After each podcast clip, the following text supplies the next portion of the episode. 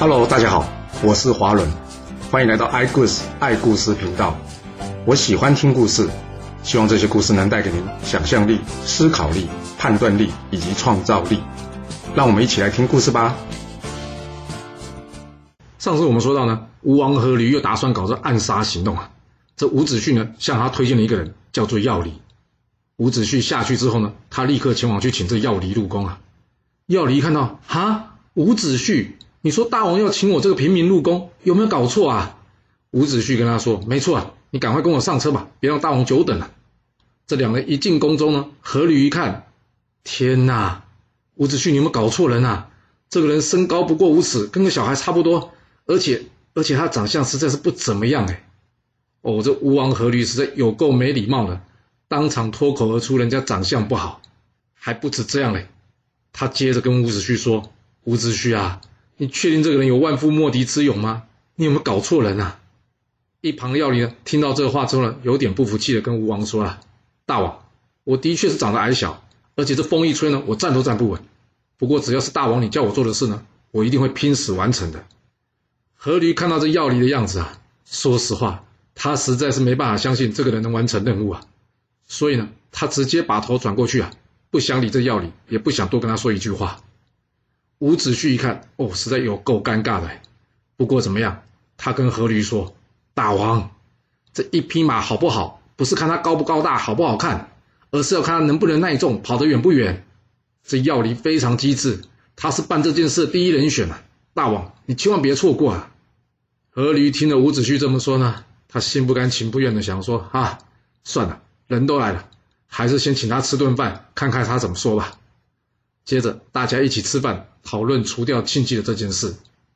还没等这阖閭开口呢，这药离却先说话了。他说：“大王，你想要杀庆忌，这点不难，我可以处理。”阖閭一听，他当场笑出来说：“庆忌可是有万夫莫敌之勇哎，就你这样子，你不是去送死吗？”哦，看起来吴王的气还没消啊。药离接着说：“啊再厉害的人也有弱点，而且要刺杀人，靠的是智慧，不是蛮力。”我有办法接近他，一旦接近他，要杀庆忌，就如同杀一只鸡一样简单啊。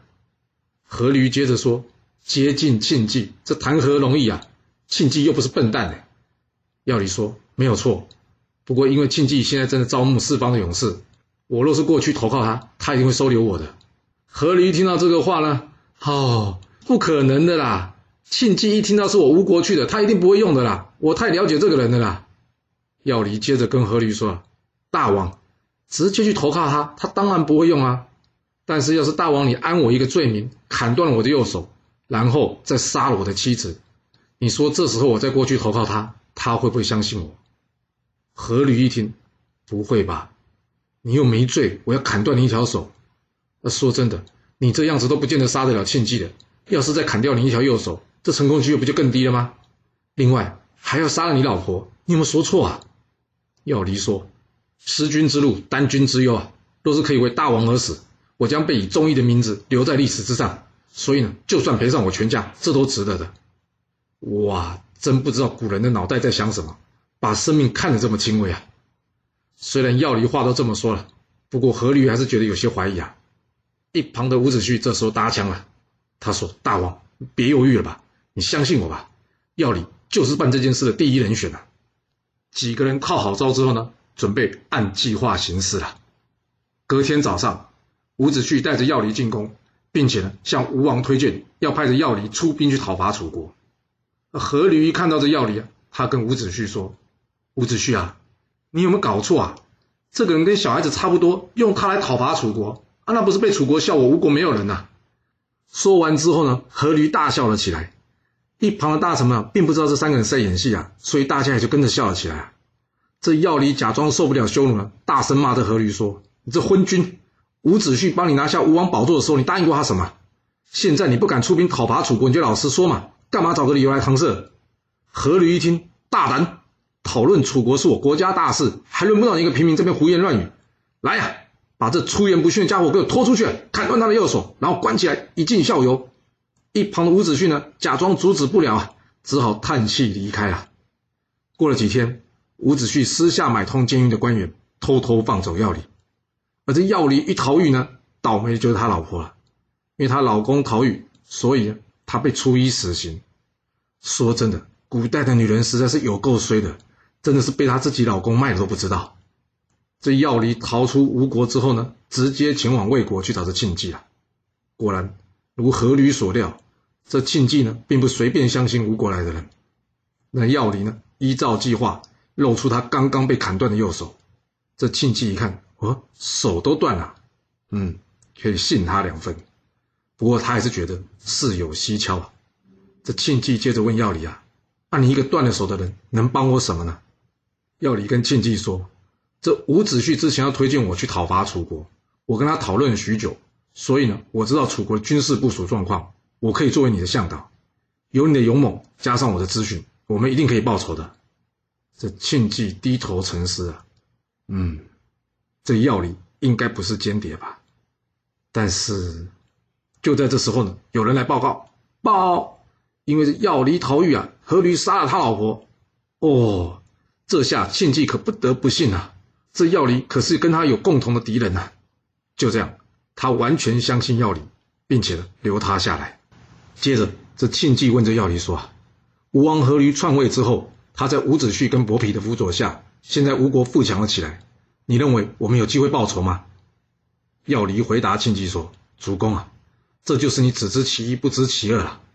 这伯嚭呢，根本就不是什么人才，吴国仰赖的就是伍子胥一个人。”不过伍子胥跟阖閭的关系呢，目前已经渐行渐远了。庆忌一听，有这种事，这伍子胥不是阖闾的恩人吗？要离接着说：“没错，不过你想想看，伍子胥为什么帮阖闾篡位啊？说到底，他就是想要报仇，想要讨伐楚国嘛。结果这杀父仇人楚平王都死了，连这费无忌也挂了。要是你是伍子胥，你想要亲手杀了这些害死你爸爸跟哥哥的人？”你说你心里急不急啊？这伍子胥虽然急，但是阖闾夺得大位之后，他开始享受安逸，不想出兵啊。他早就把帮伍子胥报仇这件事啊抛到九霄云外去了。我呢，就是因为看不惯阖闾这样，所以才帮伍子胥说话触怒了他。你说这伍子胥跟阖闾关系现在会好吗？我老实告诉你吧，我之所以能逃狱呢，就是靠伍子胥的帮忙的。他要我来问你啊，要是你愿意帮他复仇，他可以成为你的内应。主公啊，这可是千载难逢的机会啊！错过了，我们的两个仇呢，就再也没机会报了。急着报仇的庆忌一听，太好了！要是伍子胥能成为内应，那这件事大事就可以成功了。于是呢，他一方面派人呢去通知伍子胥，一方面呢加紧训练士兵。三个月后，他带着他的水军呢顺流而下，准备一举攻下这吴国啊。庆忌与药离啊是坐在同一条船上的。这药离就站在那庆忌的旁边。由于这船在江中啊，会摇摇晃晃的，加上在船上呢，站在庆忌身边保护他人并不多，这药离呢，仔细寻找下手的机会啊。而就在这时候，突然一阵强风，吹得这船身呢剧烈的晃动。这庆忌呢站不稳脚，药离看，嗯，好机会，他立刻拿起手中的短矛呢，使尽他吃奶的力量，用力往这庆忌身上一刺，哇，这一次。这短矛直接刺穿庆忌的心窝，透出背后啊！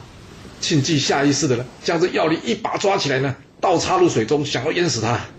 接着，他就把药离又给抓上来，夹在他的手下，然后笑着对药离说：“想不到我有万夫莫敌之勇，竟然会死在你这小不点手上。你也算是个勇士啊！”这一旁的士兵呢，想要冲上前去杀这药离，但是庆忌却阻止大家说：“算了算了。”没有必要一天死掉两名勇士，就让这药离回去，让他回到吴国去吧。说完，他放下药离，然后呢，将身上的短毛抽出，接着他鲜血狂奔，当场倒地而死啊。那药离呢？士兵们原先打算按照庆忌的命令放药离，但是药离却说啊：“我害死我的妻子就是不仁，为了新君而杀了故君的儿子就是不义。”还有，为了帮人办事，结果搞得自己身体残缺，全家灭亡，就是不治。有这三件事，我还有脸活下来吗？说完，他投江自尽。那药离死了吗？等一等，还没完。这士兵呢，把他从水里给捞起来，跟他说：“你回去呢一定会被吴王赏赐的，你干嘛自尽啊？”药离笑着说：“我都不在乎我的家人跟身体了，我要这吴王的封赏做什么？倒是你们，你们若是拿了我的尸体回吴国，应该会得到赏赐的。”说完，他从士兵身上抢了一把短剑，然后他自己砍断了自己的脚，接着割喉自尽。哎，听到这里，有没有觉得好奇怪啊？这药里不是只剩下一只左手了吗？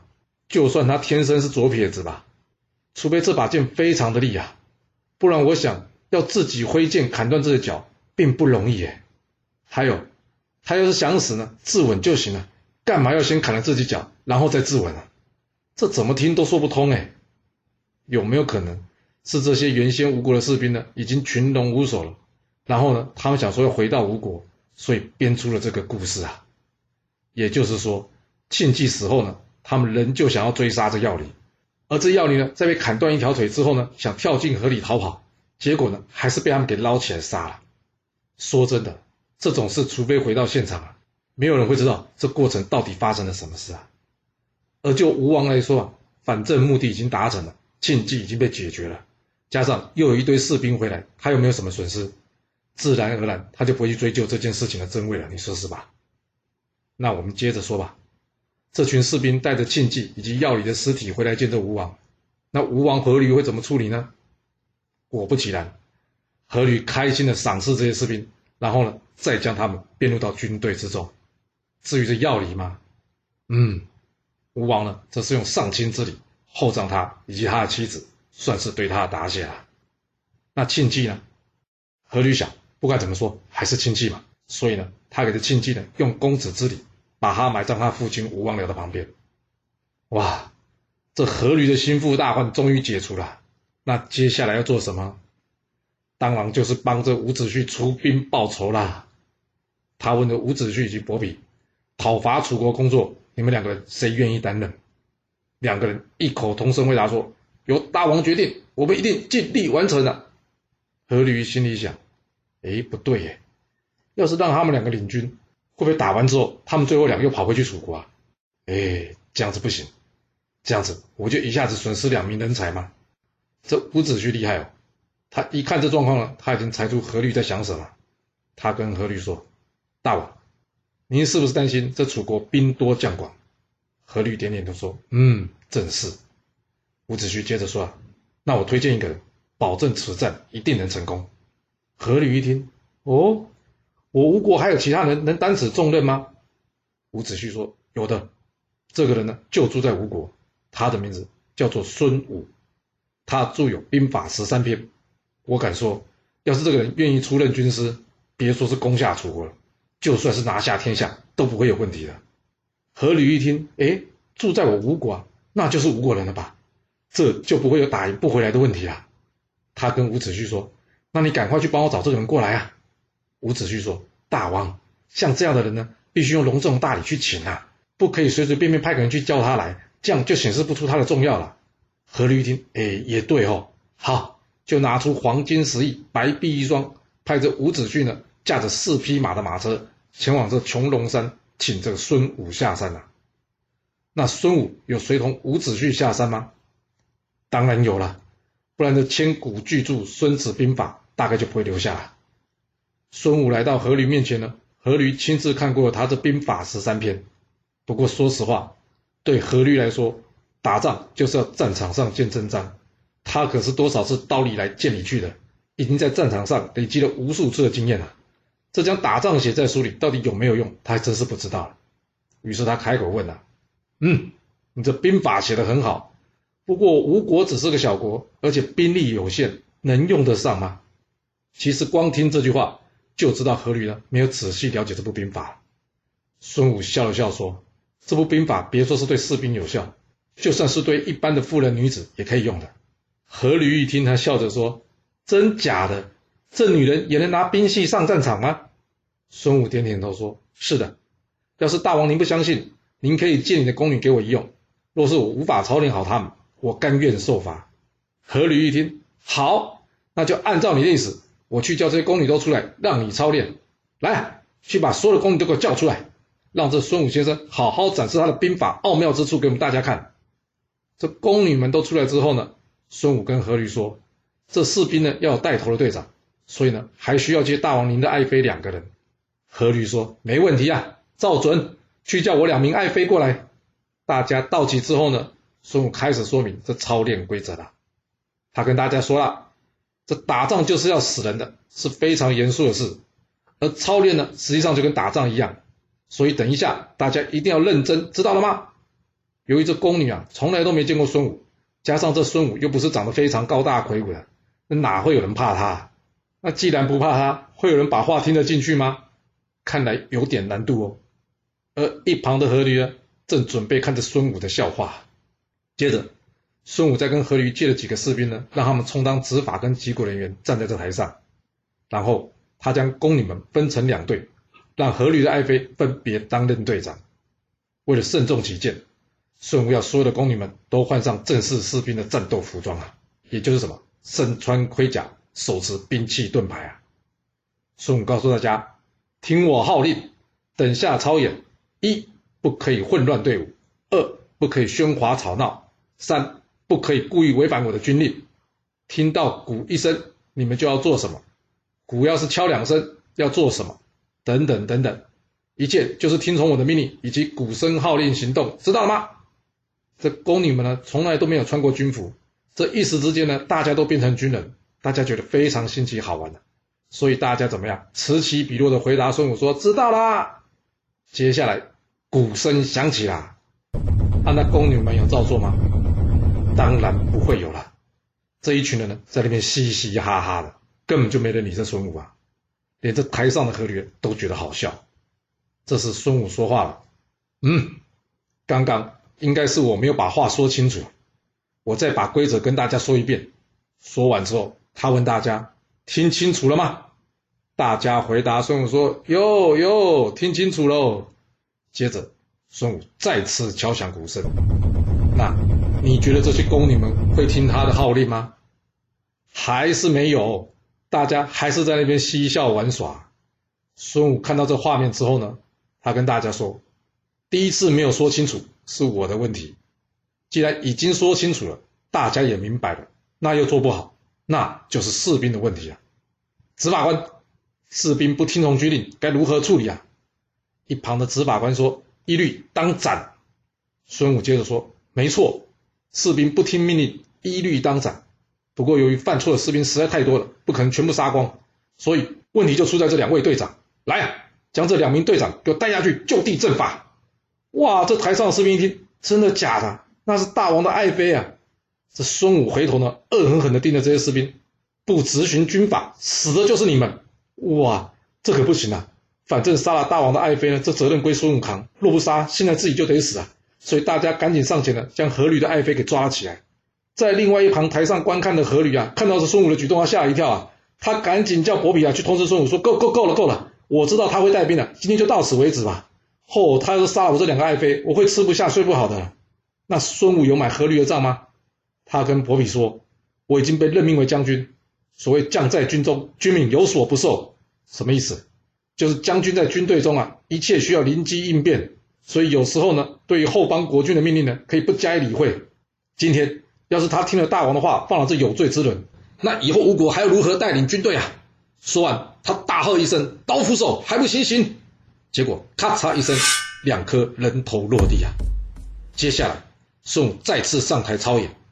那你说这些宫女们会乖乖听话吗？当然会啊！大王的爱妃都被他杀了，他要再杀几个，应该也不会手软吧？最后，这一群宫女，表现出了正常士兵一样的操演水准。下去之后，吴王阖闾难过的叫人好好厚葬这两位爱妃，但他实在不想任用这孙武啊。